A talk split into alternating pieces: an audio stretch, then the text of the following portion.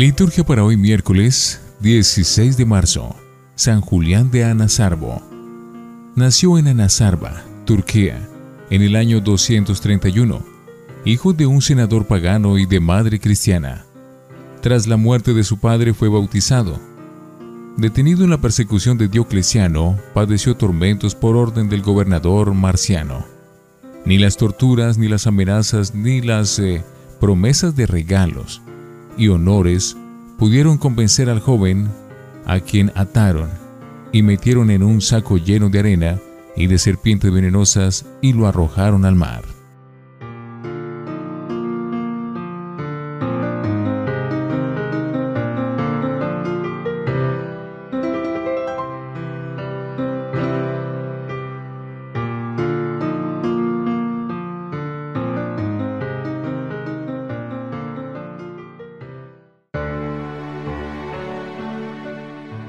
Antífona. No me abandones, Señor, Dios mío. No te quedes lejos. Ven a prisa a socorrerme, Señor mío, mi fuerte Salvador. Oremos. Conserva siempre, Señor, a tu familia en el camino del bien que le enseñaste y ayúdala en sus necesidades temporales para que pueda tender con tu favor hacia los bienes eternos por nuestro Señor Jesucristo, tu Hijo, que vive y reina contigo en la unidad del Espíritu Santo y es Dios, por los siglos de los siglos. Primera lectura del libro de Jeremías, capítulo 18, versículo 18 al 20. En aquellos días, los enemigos del profeta se dijeron entre sí, vengan, tendamos un lazo a Jeremías porque no le va a faltar doctrina al sacerdote, consejo al sabio, ni inspiración al profeta. Vengan, ataquémoslo de palabra y no hagamos caso de sus oráculos. Jeremías le dijo entonces a Dios, Señor, atiéndeme, oye lo que dicen mis adversarios. ¿Acaso se paga bien con mal? Porque ellos han cavado una fosa para mí Recuerda cómo he insistido ante ti, intercediendo en su favor para apartar de ellos tu cólera. Palabra de Dios, te alabamos Señor. Salmo 30. Sálvame Señor por tu misericordia. Sácame Señor de la trampa que me han tendido, porque tú eres mi amparo. En tus manos encomiendo mi espíritu y tú, mi Dios leal, me librarás. Sálvame, Señor, por tu misericordia.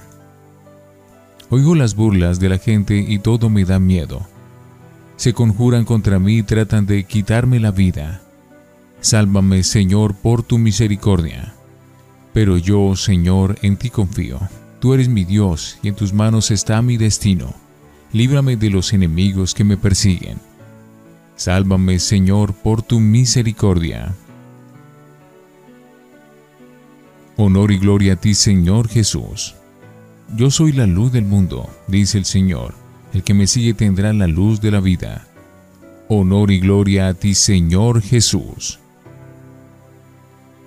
Del Santo Evangelio según San Mateo, capítulo 20, versículo 17 al 28. En aquel tiempo, mientras iba de camino a Jerusalén, Jesús llamó aparte a los doce y les dijo, ya vamos camino de Jerusalén, y el Hijo del Hombre va a ser entregado a los sumos sacerdotes y a los escribas, que lo condenarán a muerte y lo entregarán a los paganos para que se burlen de él, lo azoten y lo crucifiquen, pero al tercer día resucitará. Entonces acercó a Jesús la madre de los hijos de Zebedeo, junto con ellos, y se postró para hacerle una petición. Él le preguntó, ¿qué deseas? Ella respondió, Concédeme que estos dos hijos míos se sienten uno a tu derecha y el otro a tu izquierda, en tu reino. Pero Jesús replicó, ¿No saben ustedes lo que piden? ¿Podrán beber el cáliz que yo he de beber? Ellos contestaron, sí podemos. Y él les dijo, beberán mi cáliz, pero eso de sentarse a mi derecha o a mi izquierda no me toca a mí concederlo es para quien mi Padre lo tiene reservado. Al oír aquello, los otros diez discípulos se indignaron contra los dos hermanos. Pero Jesús los llamó y les dijo, Ya saben que los jefes de los pueblos los tiranizan y que los grandes los oprimen. Que no sea así entre ustedes. El que quiera ser grande entre ustedes, que sea el que los sirva, y el que quiera ser primero, que sea su esclavo.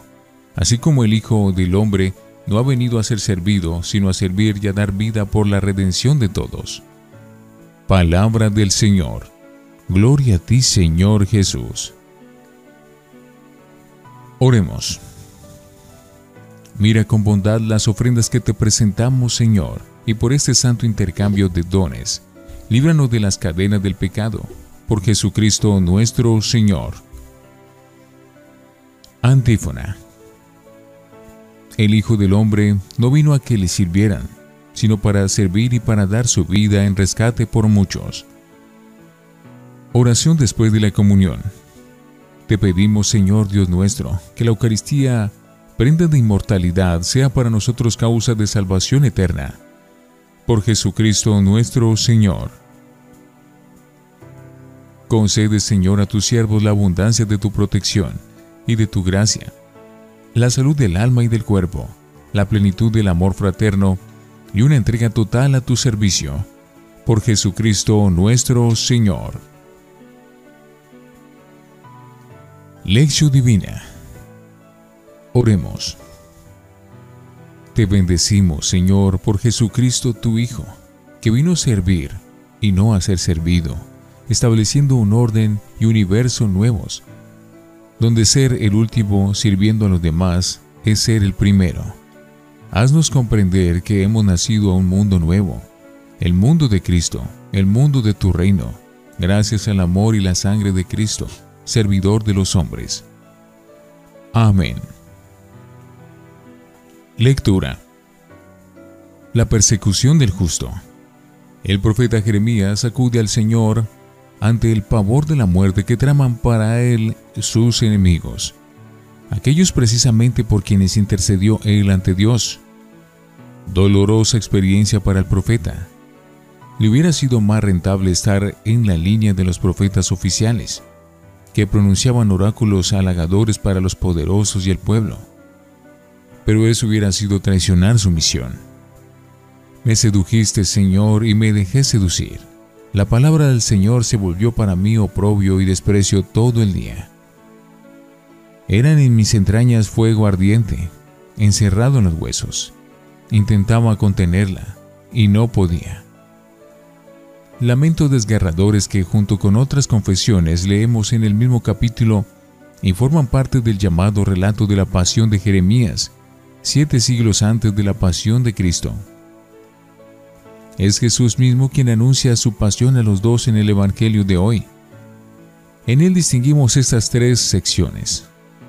Primero, anuncio de su pasión, muerte y resurrección por Jesús. Es ya el tercero de los tres anuncios. Segundo, petición de los primeros puestos para sus dos hijos por parte de la madre de los apóstoles Santiago y Juan.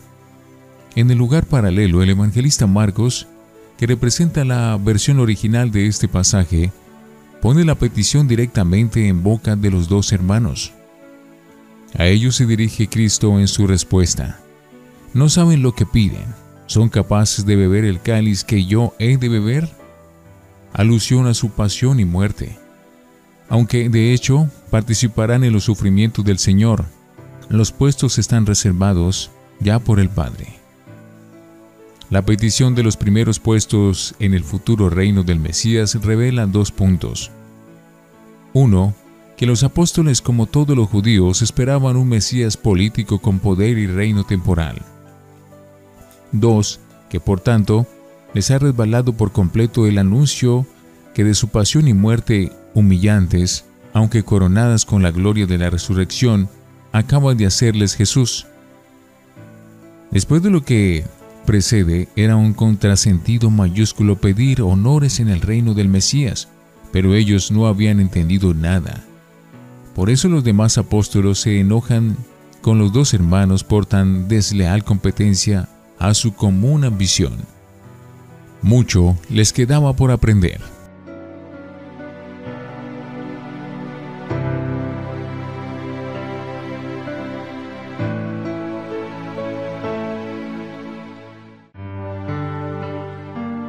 Para meditar.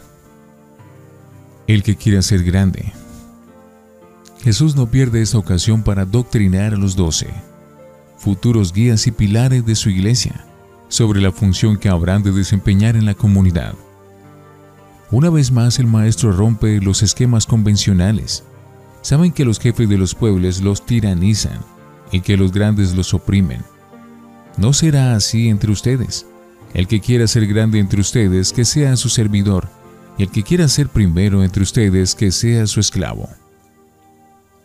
En la comunidad cristiana, la autoridad y la responsabilidad e incluso la fraternidad deben ser sinónimo de servicialidad.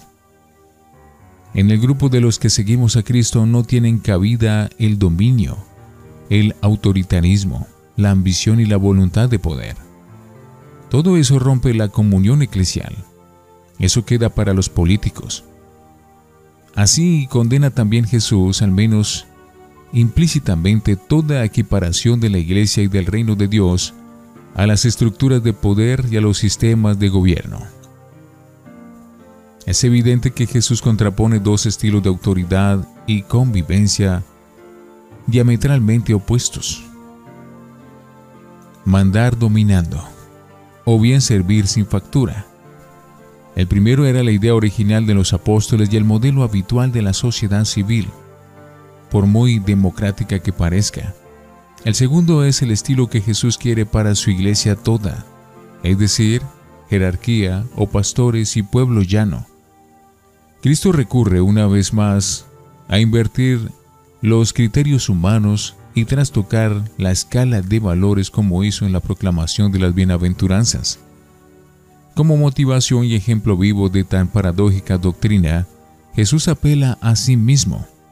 Igual que el Hijo del Hombre no ha venido para que le sirvan, sino para dar su vida en rescate por todos. En cada Eucaristía, bebemos del cáliz del Señor, comulgando así en su muerte y resurrección gloriosa por la redención del mundo y el servicio de los hombres? pero no realizaremos dignamente esa comunión si no participamos en su destino. ¿Seremos capaces? Nosotros no somos más fuertes que Jesús, que conoció el miedo a la muerte y gimió en el huerto de los olivos. Lo que a nosotros toca es anegarnos en el torrente del amor de Cristo que renueva todas las cosas. El resto lo hará Dios. Reflexionemos. ¿Hasta qué punto nos identificamos con Jeremías, el profeta perseguido, y con Jesús que vino para servir y dar la vida? Oremos. Señor, transforma con tu espíritu nuestros corazones para que, como Jesús, optemos por la grandeza de servir. Amén.